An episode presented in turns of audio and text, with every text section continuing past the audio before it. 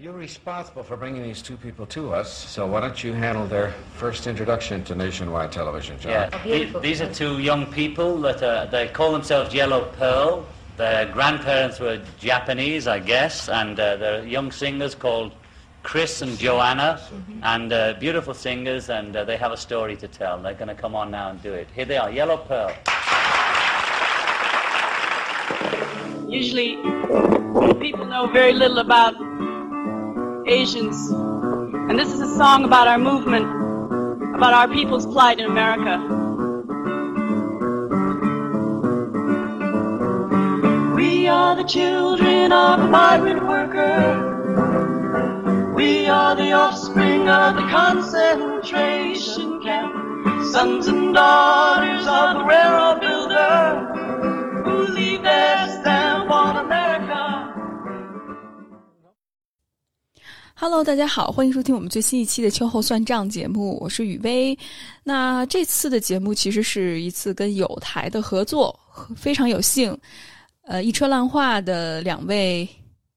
创作者，嗯、烂木头还有车厘子邀请我，我们一起去聊一聊去年我们看到非常感同身受，并且有很多思考的一部影片，是叫《六人泰坦尼克号上的中国幸存者》。我们从这部影片开始聊到了华人在海外的经历，以及其实很多人都不是特别的了解，即使你在北美、欧洲生活过，可能无论是在呃日常的交流里面，或者是在历史。包括报道里面也很少出现的，就是关于亚裔移民在这近一百年里面，或者是两百年里面的一些经历和遭遇。如果你跟我一样，之前在海外留学过，可能也会有这种感觉很被边缘化，或者是很没有归属感的体验。那这可能不只是因为去到了一个陌生的环境。呃，新的语言、新的文化、新的环境都需要去适应，很有可能它和系统性的歧视以及之前的历史有关。除非我们去了解历史，否则我们很难去知道我们自己是谁，以及到底是我们的问题呢，还是整个社会或者是历史文化对于我们个体的影响。所以，希望大家通过这期节目，能够更好的了解到海外华人的处境，以及能够更多的为自己的权益所发声。那还是我们节目的老规矩了，呃，之后会跟大家推荐一首歌。我在开头特别想把这首歌的内容说出来，因为对我来说，这真的是让我觉醒。作为一个之前在北美的华人。觉醒的一个很重要的一点，以及去了解到种族歧视以及系统性的歧视对于个体的影响。那这首歌的名字叫《我们是什么什么的孩子》，其实是这么翻译啊，We are the children。它其实就在讲的是华裔或者是亚裔，呃，在整个公民运动当中觉醒的那一刻，在大概上个世纪的七八十年代，他们参与到。呃，去为亚裔权益发声，去获得同样的权益的一个过程。这其实是在我自己本来在欧美读历史过程里面都很少去提及或者是忽视的。呃，里面歌词是这样写到的：是我们是农民工的孩子，我们是集中营的后代，铁路建设者的儿女，在美国留下印记的人。我们是中国服务员的孩子，在洗衣房出生和长大；我们是日本园丁的后代，在美国留下印记的人。为自己唱一首歌，我们将失去什么？我们有权选择。第一次听这首歌吧，然后歌词让我真的热泪盈眶，因为在那一刻，我突然意识到，哦，原来我并不仅仅代表的是我一个人，我从哪儿走到哪儿，我代表的也是一个国家。甚至是一段历史，这段历史虽然可能和我没有直接的关系，但是因为我的肤色、我的性别、我的背景，多多少少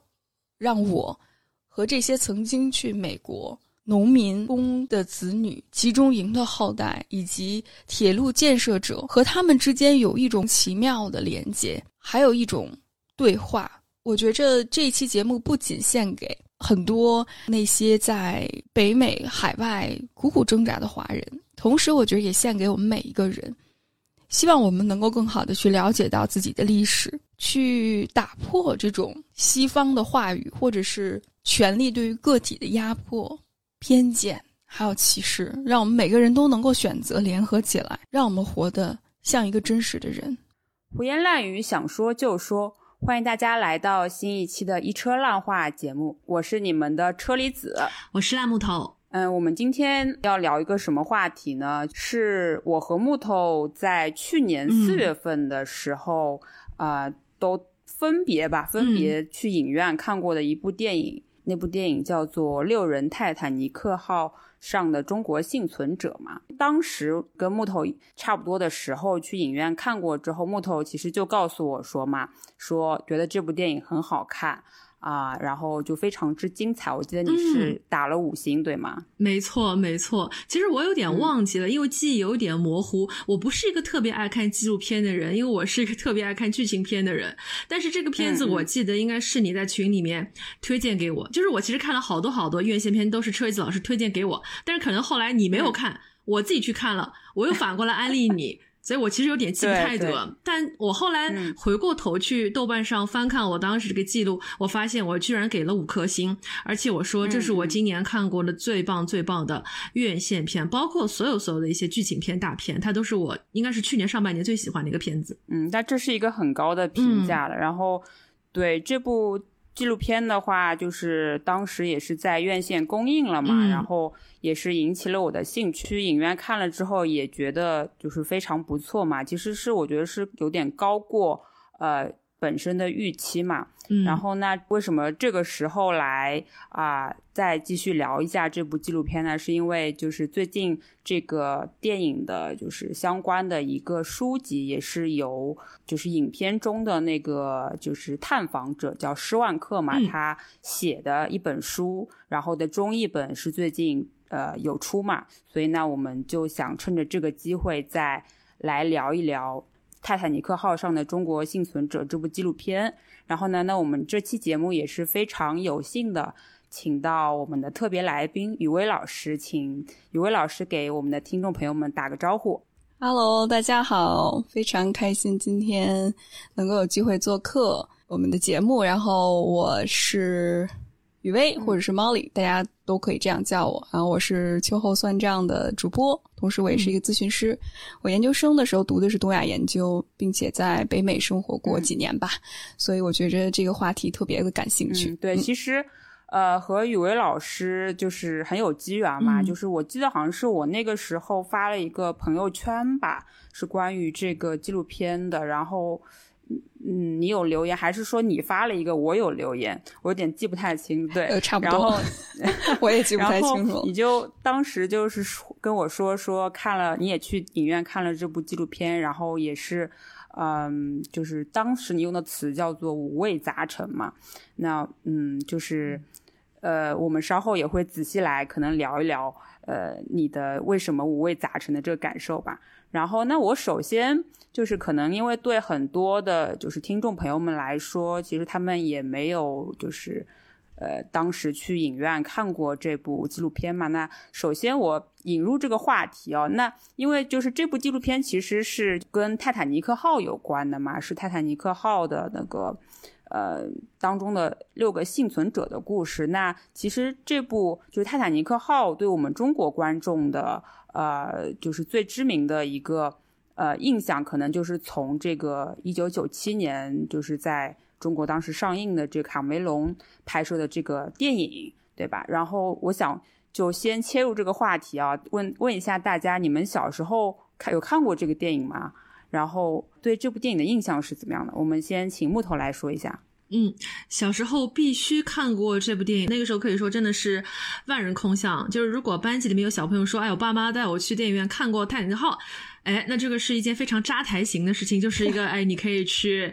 夸耀的一件事情，但是我其实小时候是根本没有在电影院看过这部作品的。我可能是真的到了初中的时候，当时它是发行了一套，我记得很清楚是 VCD，那个时候都我小时候都没有 DVD，是一套三张光碟的 VCD。我是去同学家去看，然后看完那一遍之后，我是又到了读大学的时候，《泰坦尼克号》成了我当时大学英语就本科时候的一段学习资料，就是每个人都要看。因为我当时选的，你跟我一个学校嘛，我们当时可以选择用戏剧的方法去把一个电影给演出来，所以它当时是我们的一个演戏的一个素材吧。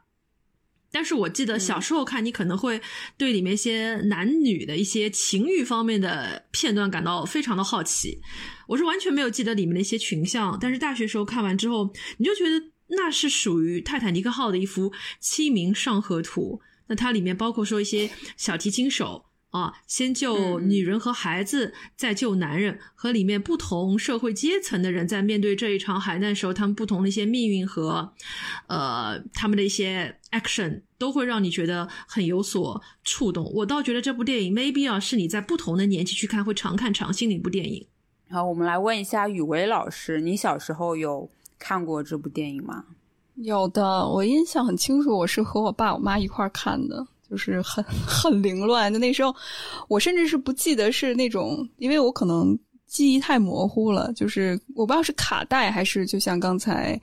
呃，木头老师说的是那种。VCD 的那种感觉，我我已经完全忘，但我印象非常深刻的时候是我在客厅和我爸我妈一块看，然后每当有一些情欲情节的时候，我爸就会把我的眼睛捂上，然后他在那儿笑，对，然后他在那儿笑，问题是，然后就是会让你就是尝试从他的那个手缝里面去，哎，到底发生了什么？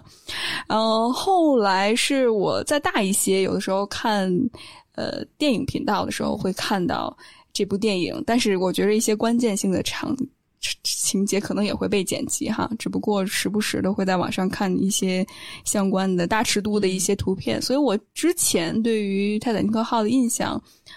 还是停留在一些情欲的描写上，而且之后好像我对这部电影的印象并不是特别的深，可能最深的那个情节还是我觉得大家每个小伙伴可能看到之后都会有的，就是最后，呃，两位主角在冰上这种消。相相濡以沫，到最后，杰克就从冰上慢慢滑入水中，直到消失不见。我觉得这个场景对我印象很深。嗯，对。然后，嗯，你们知道，我其实小时候跟这个泰坦尼克号擦肩而过，就是。我小时候其实肯定是没有机会，就因为那个时候可能具体上映的时候年纪还小嘛，再加上我们家是在郊区，其实去影院的机会也不是很多嘛。那其实我对泰坦尼克号的最早的印象就是我们家那个时候可能也是跟雨薇老师一样，就是呃爸妈借了那个 VCD，我们那时候还有那种 VCD 的放映机嘛在家里面，然后借了 VCD 放在那个放映机的。上方，但是我不知道，就是他们什么时候，就是看了这个片子，然后 他们就没有带我。然后有一天，我就还问他们说：“哎，那个放在就是 VCD 机上的那个泰坦尼克号去哪儿了？”他们说：“话已经还掉了呀。”就我说那我没看过呢，然后我爸妈就就一脸怎么讲，就是意思是你的小孩子要看这种电影干什么的那种表情，就是对我说，就是已经还掉了这样。结果这事儿你记了这么多年，这细节还挺栩栩如生的。是的，所以就是小时候一直有一个怨念，就是没有看看成这个泰坦尼克号啊。当然到后来好像嗯印象不太深，可能。可能后来大学的时候有也有看过吧，但但其实我对泰坦尼克号的印象其实一直挺模糊的，就是可能就是在一些嗯很多的这种什么嗯剪辑啊或者是小视频里面有看到，就是那一幕嘛，最经典的那一幕，Rose 和 Jack 在那个好像是在冰上有一个呃蒙板一样的那个板上面，然后 Rose 就。躺在上面，Jack 就趴在那上面嘛，然后他们都哆哆嗦嗦的啊，冻非常的寒冷嘛，然后就那那一幕的印象是也挺深的。我我在看这个就是泰坦尼克上的号上的幸存者，中国幸存者这部纪录片的时候，就发现他开头有讲嘛，开头讲说，其实这一幕的就是卡梅隆的这一幕的灵感是来自于。就是呃，有一些历史资料，就是上面有记载说，可能就是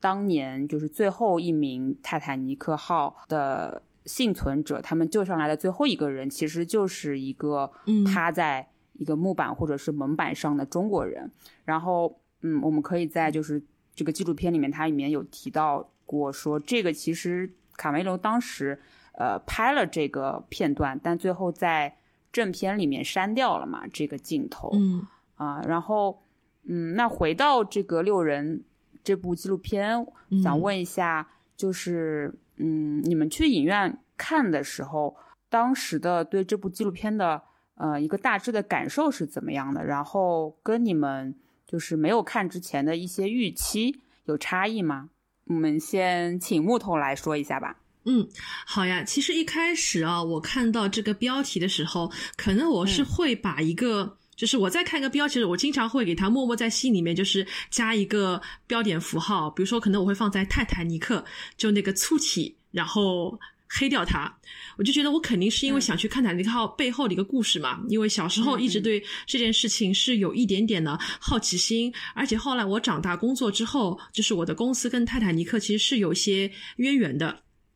啊，因为我有什么渊源？对，因为我曾经在一家做呃 accessory 的公司，我有工作过啊，一家专门做啊首饰珠宝的一家公司工作过。我记得我在进公司的第一天的时候，我们当时的大老板啊，我们的 managing director 就送了我一本。铜版纸的一本画册，跟我说，我们公司曾经制作过非常非常多著名的珠宝，它们出现在非常非常多的电影当中，比如说《红磨坊》，比如说《泰坦尼克号》。你小时候看过《泰坦尼克号》吗？里面有一个珠宝叫做海洋之心，是 Rose 佩戴的。啊 Rose 在从那个门板上获呃获救之后，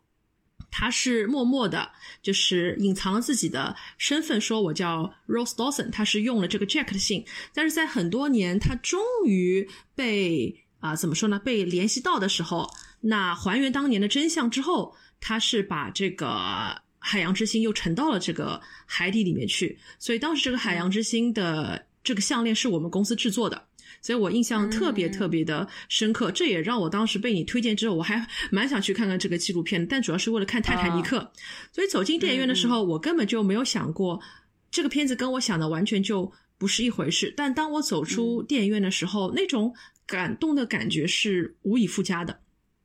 嗯嗯，为什么呢？因为我其实从来都没有说很正经的去看过这种以个人的呃生命脉络为一个线索的这样的一个纪录片。因为大家都知道啊，其实在中国我们看过很多很多的纪录片，再加上我们的文化都是强调以集体主义。可能我们很少去关注个人，而他又是那么多时间里面被历史的长河所淹没掉的这八个人，所以可能我跟你在看这部电影的感觉会不太一样，因为我知道我们之前有过一些讨论嘛。车厘子可能会更关注的是他们在去到了美国或者英国或者加拿大之后，他们受到了排华法案，他们受到了一些不公正的待遇啊，包括种族歧视等等等等。但当时我在看这部片子的时候，我感受到的是时代的洪流当中，一个人小小的一刹那的一个决定，可能影响了他的一生，而他的一生又影响了整个家族的发展脉络。也许他的子子孙孙，很多人会因为他当年的这个决定，就彻底改变了人生。而这种微妙的改变是非常非常让我心动和着迷的。而这部片子里面一开始他就告诉你，一共有八个这个中国人，而有六个人其实都幸存下来了。他这个高比例啊，无疑是彰显了我们国人的一种生存智慧。但是呢，他们的这种幸存却并不等于幸运，因为移民后他们可能会遭到排华法案的一些凄楚人生。所以我会觉得，嗯，人生的际遇啊，就是这么的变幻莫测。而且最后就是会有一个桥段是说，他们会安排泰坦尼克号的五父的儿子和那个方郎本人去见面，就是当年在孙子对孙子挪威的孙子，嗯去和当年的就等于说是救命的这个这个人的后代和被救人的后代，他们去见面这样的一个情节，也会让我觉得非常非常的感动。所以可能我会更关注的是一个人、一个家庭他们命运的一个变迁，嗯，是让我觉得非常着迷的。嗯，对的，我就是在看这部影片的时候，其实也是感觉，嗯，可能主创团队他关注的就是这，呃六位幸存者他们背后的一些呃后代，嗯然后他们的家族或者他们的个人的一些经历，这样子的角度去去挖掘的嘛。嗯，所以就是也是让我觉得挺震撼。那我们再来问一下雨薇老师，就是你去看这个影院看这个影片的时候，你的预期是怎么样？然后看完之后有些什么样的感受呢？呃，我当初关注这个电影是因为我看到《新京报》上有一篇影评，就是推荐嗯这部电影的。呃，最让我感触很深的就是里面有一句话，就是我我可能是凭我印象说的不太准确哈，它大概的意思就是，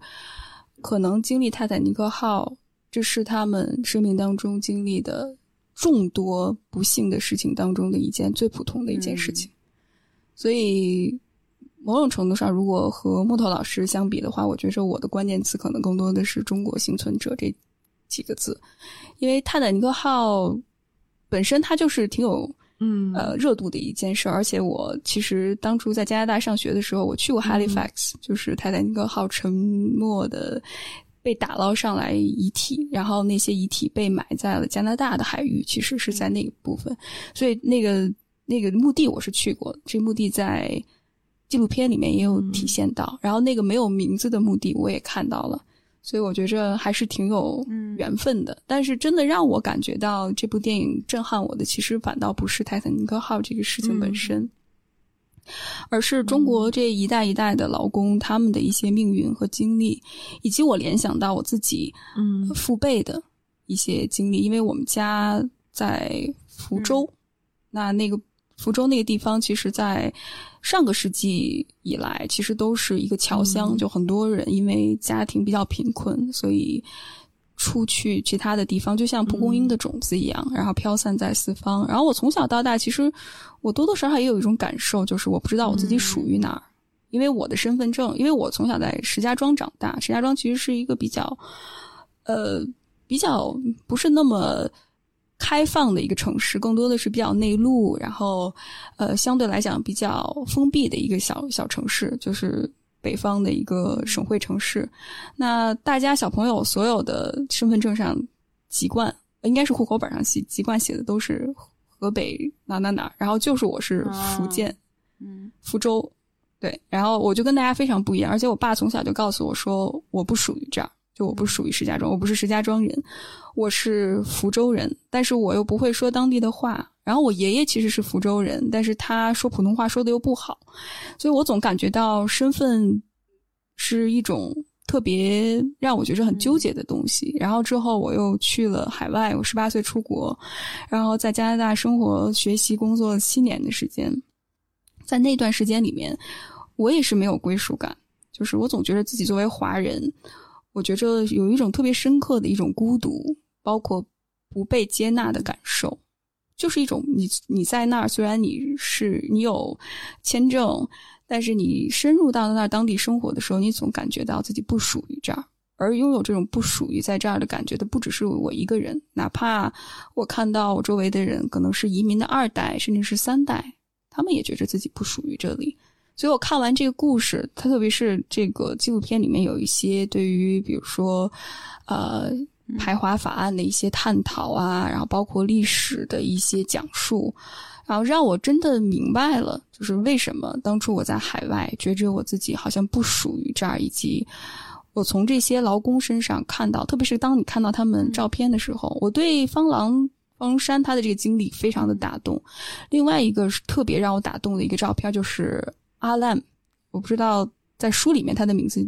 是怎么写的，就是那个你看到他的照片，你觉着他饱经风霜，嗯就那个照片让我想到了我的爷爷、我的叔公、我的老爷爷，就他们当初去日本、去东南亚，甚至是我的亲戚他们偷渡到美国去。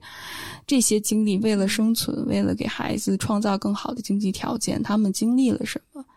所以，就那一刻，我感觉到我好像和整个历史，甚至是之前我没有见过，只是听说过的一些生命故事，好像莫莫名其妙的有一种连接感。嗯这是我的感受。我自己的话，一个是呃，这个这部纪录片的一个叙事方式吧，因为他们是一步一步的去嗯探寻这六位幸存者、每一个人幸存了之后的轨迹跟脉络，然后去呃一个个探寻。呃，他们的有没有后代啊？有没有后人留存在这个世界上？嗯啊、被这种他们可能非常像侦探式的这样子的一种纪录嗯片的、呃方式所所受到的震撼嘛，所所嗯也也可以说，我觉得他们非常的花了很多的时间去研究，然后非常认真、非常有科学逻辑性的去验证说，因为就是。嗯，长期以来嘛，就是在西方，其实可能对这个泰坦尼克号它的很多的报道都是对中国的幸存者有一些污名化的，因为当时可能也是受到，比如说是排华法法案啊，或者说是歧视的一些影响，对当时的很多的报道，就是对这六名幸存者都是说他们可能是装作女人上船的，或者说是事先就藏在这个呃救生艇里面是偷渡者，所以它其实这个影片还有很大的一部分在呃去验证嗯或者说嗯去考证说到底这几个人是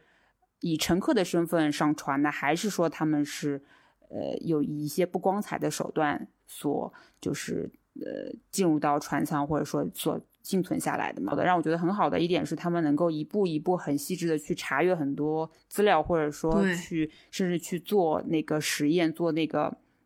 呃。就是救生救生艇的这个实验，去验证说到底这些可能西方媒体、主流媒体里面所报道，或者说就是有一些西方幸存者他们口中的一些证词当中的一些话语是不是事实？所以其实这部片还有一个就是副标题，或者说打在那个宣传语上的。呃，介绍词是说，是说还原历史的真相嘛？嗯我觉得这一点还让我嗯看完这个片子就觉得是的还挺感动的。嗯接下来的话，再继续聊一下这个纪录片里面你们印象最深刻的人物或片段。其实刚才刚才就是一开始已经有讲到一些嘛，那我们先请木头来再分享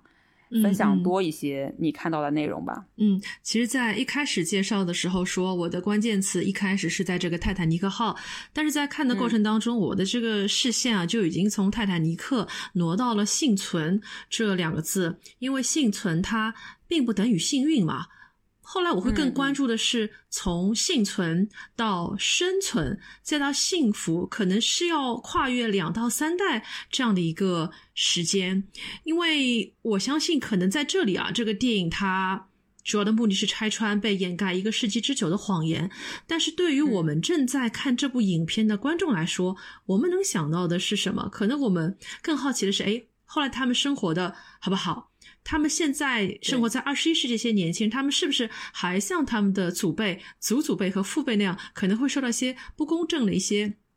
待遇？因为我最近啊，我自己其实有一个朋友啊，他也是出生于六零七零年代，他是刚刚移民去了加拿大的爱德华王子岛。他走之前嗯其实跟我说过一句话，他说：“这个世界上总总会有一个地方，它会让你觉得你是值得为之奋斗和生存的，是值得你生活的。”啊，所以你可能要不断的去寻找这个你要为之奋斗的这样的一个地方，这样的一片土地。所以接下来我讲的话，我觉得我可能会被你的金剪刀给剪掉，因为如果说用最近三个月上海居民的这种体验来说，我把这个电影看第二遍的时候，我会觉得它是一个跟润啊 R U N 三点水那个润啊。跟润有关的这样的一部电影，电影当中虽然没有提及他们为何要离开，但是有一个目标，我们是可以很明确的，他们一定是为了得到一份工作，甚至在得到这份工作之后，我是不是可以为了我自己，maybe 我可以在美国或者哪里，我有一个更好的一个家庭，更好的一个生活，然后让我的家庭在那边啊开枝散叶这个样子。哎，所以我我当时就想到了我自己的一个父辈，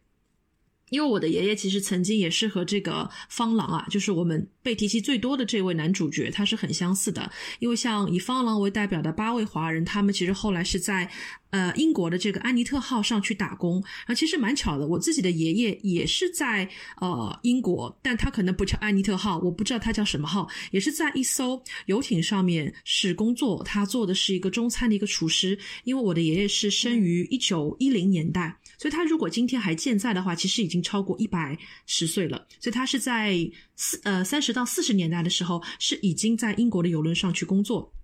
所以在我们家一直流传着这样的一个传说，就是我的父亲从小就跟我说，可能本来你和我都不应该存在在这个世界之上，因为当时，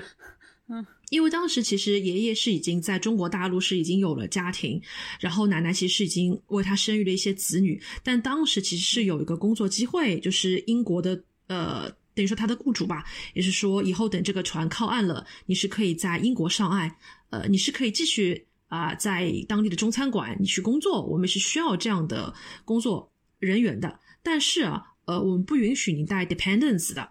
因为可能像现在有一些人有一些这种短期的或者长期的 assignment，可能会说，哎，你可以带那 dependence，但当时我爷爷在的那个处境，你是不允许带的。那么也就是说，他要做一个抉择，我 either 就是我一个人，我不要我在大陆的中国大陆的这个。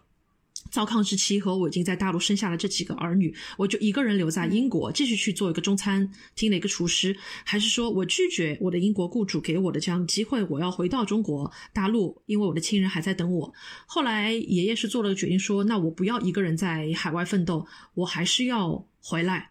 所以他当时还是回到了中国大陆。我爸爸说，如果说他当时走了，他四零年代走了，那后来可能他的几个哥哥姐姐，包括我，我们爸是最小的一个孩子，我们这些所有的小孩都不会被生出来，那可能我们就成了被抛弃的，我们就成了被抛弃的小孩，小孩的小孩。哎，没有了，根就根本没有被制造出来。所以当时我在看这个电影的时候，就觉得方郎他其实做了一件事情，是说。他刚刚去到那个美国之后，他其实是没有一个子嗣的。他是通过应该是在广东的一个算是亲戚朋友吧，他介绍认识了一个年轻的女孩儿，他等于说是把那个女孩儿给弄到了美国。那两个人夫妻其实是没有什么感情的，但是也算是开枝散叶。所以他在七十岁那一年的时候，他的儿子就是后来我们采访的这个叫 Tom 的中餐馆的这个馆主，他是只有四岁。那你想想一想，他可能是六十多岁的时候，他才娶上一个亲戚，那他可能在一个青年和青壮年的时候，是不停的在打工，不停的在做财富的一个积累。这就是为什么我在一开头就说，也许一个人的一瞬间的念头。我是要留，我还是要走？我是润，是被动的润还是主动的润？它非常有可能影响你未来的这一生。我觉得这个事情还蛮微妙的。然后这个叫方狼的人，大家记不记得？就是刚才锤子老师说，他是和他的同乡同伴是想去 Ohio 去做生意，在他的包裹里面，他还放了几根领带，为什么呢？他觉得我要做生意嘛，但是我粗布麻衣，可能没有人会认可我，所以我一定要至少放两根领带。但后来因为领带应该应应该也没有了吧，在包袱里面已经沉掉了。所以后来，当那个方郎他的一个算是侄子类型的一个亲戚从广东过来投奔他的时候，那个小孩说：“我记忆当中，那个方荣山来接我们的时候，远远的看去，他穿了一个非常非常好的一个 overcoat，在那个 coat 里面还有一套西装，西装里面他还打了一条领带。我觉得他根本就不像是一个普普通通的一个 labor，我觉得他就像是一个 business。”后来，Tom 回忆起自己的爸爸，说：“我也从来都觉得我的爸爸不像一个 labor，他非常希望别人去尊重他。我印象当中的爸爸从来都是西装笔挺的。当我们的房东跟他说‘我不会把我的房子租给像你们这样的黄狗’，我爸爸就直接把他给打了一顿。他当时已经七十岁了，他还是直接把那个人给打，把一个白人给打了一顿。所以就是可以打了一拳，我打了一拳。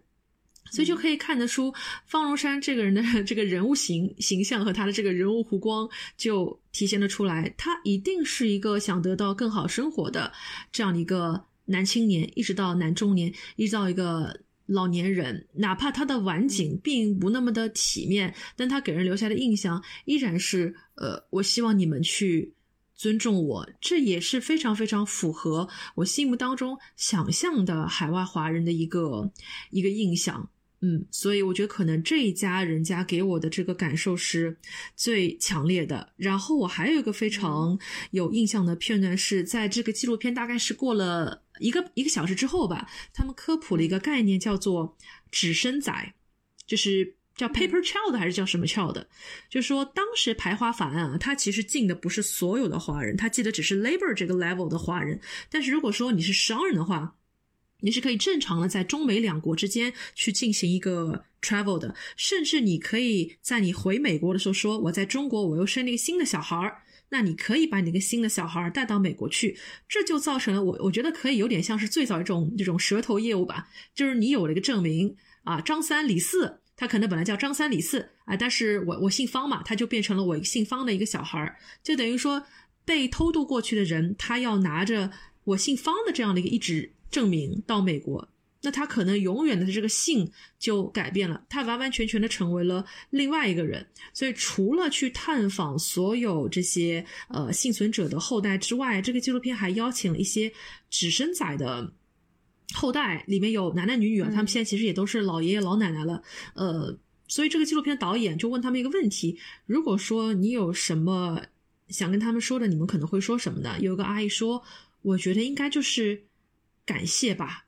就是我们的祖辈，他们十几岁来到了这片土地上，他们面对陌生的环境、陌生的语言，他们一直在坚持自己，其实是为了让我们有一个。”更好的一个生活，但这个生活其实会有点薛定谔啦，因为他们也从来没有在中国出生过，他们也不会知道我到底是被我爸爸妈妈生在美国好，还是在中国好，但他们还是会非常感谢上一辈和上上辈对他们做出的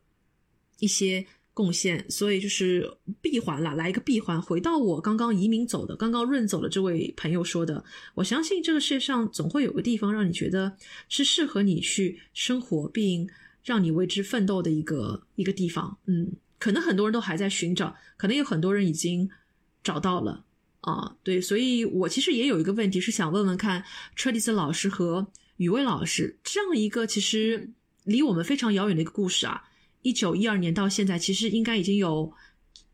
一百年有吗？一百年有了哇，一百多年了。你们觉得在二零二二年或者说二零二零年，我们重新看这个片子，对于现代的年轻观众来说，这个片子可以给到我们一些启示是什么呢？我那我就从我自己非常直观的感受上上来说，可能和木头老师的感受有一点点不太一样。呃，我觉得特别好，就是我们能够有这样的一个交流的空间。我我反倒会觉得，这可能和刚才车厘子老师所提到的印象深刻的片段有关。就是我会感觉到，如果说印象深刻的片段给他一个主题的话，我觉得就是沉默，或者是被沉默这一点。就是大家能够看到，无论是这三个，就是啊。在那个船上，就是我一开始他有新闻报道，就有三个，我忘了还是两个，应该是三个还是两个，就是呃华人，然后他们在那个救生艇上，然后在讨论他们三个到底是占了女人的座位，还是他们三个就像小偷一样藏在那儿，就是有很多污名化的一些评判。我不知道大家对这个镜头和情节有没有印象哈？就是在那一刻，其实他们是没有办法为自己去辩护的。就是他们是沉默的，然后之后包括，呃，方荣山或者方朗，他这一辈子都没有跟他的儿子把自己在泰坦尼克号上所经历的事情说出来。按说这件事情可能对于很多一等舱的乘客来说，这是多么荣幸的一件事情，能够从泰坦尼克号这么大的一个事故当中、灾难当中幸存下来，但是他并没有跟自己最亲的孩子说。他只是在酒后，可能多多少少的，有点像是吹吹牛一样，呃，跟其他的人、孩子说一下，或者是在给家里人写信的时候，用诗的方式表达这种情思。但是在那个环境下，在所谓的美国之梦、充满机遇、充满可能性的那个土地上的这个部分是没有办法被分享出来的。那这就和刚才木头老师所聊到的排华法案，以及什么样的中国人才是人，或者是什么样的中国人才是美国人，这个是相关的。可能对我来说，呃，如果我作为一个年轻观众，或者是我对于这部片子，让我觉着最让我能够去反思的部分，就是我在想，就是这个系统性的歧视，或者是这种系统性的对于弱势群体的。这种排斥对于一个个体造成了什么样的影响？首先是他不让你说话，其次就是他不会定义看到你的价值。你之前是说多么的有尊严，刚才木头老师说到的，他打领带，甚至是当年迈七十多岁的时候租房子，然后那个房客呃这个租主说，呃离开你这只黄狗。他能够一拳打过去，就是这个人他的尊严有多么的，就是他是一个很高尚的人。我觉得如果我们真的当面见到他，跟他去交流，他真的是一个很有尊严、很高尚的一个人。但是在历史上，首先他是有很多污名化的解释可能。如果他在那个船上，他也会像其他的那些中国人似的。呃，会觉得他是抢了妇女的位置，或者是他很，呃，像很 sneaky，就像蛇一样，然后很诡辩，然后中国人都是偷偷摸摸的，呃，会有这样的一个印象。但是当你真正接触到这个人的时候，你会发现他是个很高尚的人。但很遗憾的就是，整个因为系统性的歧视，会给方荣山这个人，他就打上这种你不说，然后你很勤苦工作，甚至是可能你会。偷偷摸摸做一些非法的事情，他就是一个非法的劳工，他就是一个非法的工人，他就是一个，呃，甚至是对于很多白人来说，他就是一个偷白人工作的一个黄种人，甚至是黄种的杂种，可能就是这样的一个体现。所以我真的在想，到底系统性对于个人的影响，以及个人当他经历了这种系统性的歧视，就是我作为我一个人，我有这么多独特性。我这么隐忍，我这么坚持，我意志力也好，我的尊严也好，是一个非常有力量感的人。但是可能对于系统来说，我就是一个黄种人，我可能就是一个餐馆的打工仔，我可能就是一个这样这样的人。这是整个系统对于我的定义，以至于我可能会内化这种系统性的歧视。我会觉着我不能说，这是一件羞耻的事情，我不能。做出格的事情，我甚至是不能参与到很多公共事务或公共议题上，去为我自己的权益去发声。而我觉得今天，其实刚才木头老师说一百多年来，呃，两两百年还是一百多年了，我忘了那个木头老师说的是这个时间大概多少？一百多年了，一百多年来，我觉着其实。现在对于华人的歧视，以及华人在海外的这种合法性，华人在一些冲突上，他会被使用成为一种政治操控的手段，现在也还在。我们看到疫情爆发之后，无论是在北美也好，我相信可能在欧洲也好，很多华人，甚至是生生长了几代、两代、三代的华人，都会被一些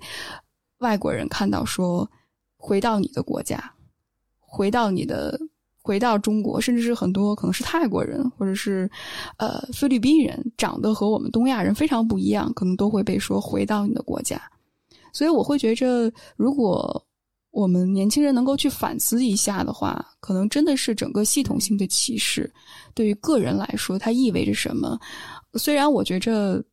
我们现在有更多的选择权，但是任何一个选择，其实它都会代表着，当你进入到了。一个不公平、不平等的社会系统下，你应该去做一些什么，或者是作为人来说，你应该有什么样的方式去应对这种不公，以及对于个体的这种影响？我觉着可能对我来说，没有所谓的更好的那个远方，任何远方它都会有问题。只不过在某个地方，你如何能够去更好的、更活得像一个人样，以及能够更好的去。抗争和奋斗，我觉得这可能是对于每个年轻人来说都需要去思考的吧。对，是的，我也很同意宇威老师所说的。嗯，因为我其实，嗯，怎么说，就是因为我可能那个时候就是留学的时候还比较早嘛，那个时候是就一二一三年左右在英国那时候留学。然后虽然不是在北美嘛，就可能跟这个电影里面的，就是他们的情况还就是不太一样。但是呢，我其实也是在这个英国上学，或者说是那时候有去欧洲那边就旅行嘛，我一个人去旅行，差不多十几天的这个样子。其实就我也有遇到过一些就是。呃，受到过歧视也好，或者说当地的可能就欧洲人，他们有一些人会莫名其妙的就对就是亚裔面孔，就是会很警觉，或者说是甚至是有一些，就是我当时就是记得在一个那个火车站的一个一个咖啡馆里面想去点一杯咖啡嘛，那就是我我可能不太清楚规矩，就是说呃。他们就是点单的时候，可能说是要那个呃，waiter 他给把那个东西把饮料给到呃前面那个人之后，你可能下一个人才能点或者怎么样子，我我不太清楚嘛，所以我就就当时可能就是呃直接就是前一个人他点好单了之后，我就继续就是跟那个 waiter 说我要什么什么什么，当那个然后前我在我前面的那个呃白人男性他就转过头来就是。对我有一些言言语的侮辱了，就是我也我虽然是就是一二年一三年，可能那个时候其实整个的，我觉得就是说怎么说这种，呃，疫情还没有来的时候那种就是排华的氛围啊，其实就是还没有像可能木头去呃英国留学的时候感受到那样深嘛，但其实已经还是持续存在着的一种一种现象，即使我可能在在在德国这样子，我们。普遍意义上感觉是比较文明跟的地方，对吧？但还是有能够就是感受到一些就是这方面的对华人的这种歧视，对亚裔特别是女性的一些一些歧视吧。觉得其实这个片子呃给我的印象最深的就是他们这一些这几个人这几个主创团队。呃，他的那个探访者跟他的导演其实都是就是，呃，不是就是都都是外国人嘛，但他们就是很有很有耐心，也很以一个非常就是科学跟或者说是公正的一个探寻方式去把整一个历史去还原出来，然后去探究说到底就是当时这六个人是以怎样的方式，嗯嗯。进入到这个救救生艇上的，所以所以我就觉得其实还挺，嗯，一方面可能说是他们的呃这种人文关怀方面的视角让我觉得还挺感动的，然后一方面我会觉得说有人把这个事情去脉络跟就是呃去寻求这个真相，让能把这个。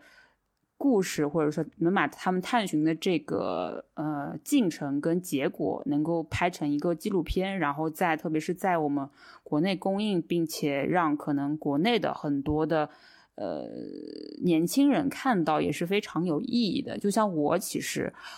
可能以前对这个美国的排华法案什么的，其实知之甚少，对吧？然后其实可能我当年在欧洲所感受到的一点点的。就是很小的，呃，这种歧视的感觉，其实是一个很小的切片。我当时可能也没有觉得说，可能只是一个特例，可能只是一个偶然的事件，所以可能也没有特别在意。但其实你回过头来，呃，再重新去回溯这个纪录片里面所讲的那些呃事情，或者说是它整一个可能当时西方社会的一个一个。排华的一个一个氛围的时候，其实你会才明白过来说，哦，原来说当年，呃，其实这个历史可能是由来已久，又像于伟老师所所说的那样子，它是一个系统性、结构性的一个问题。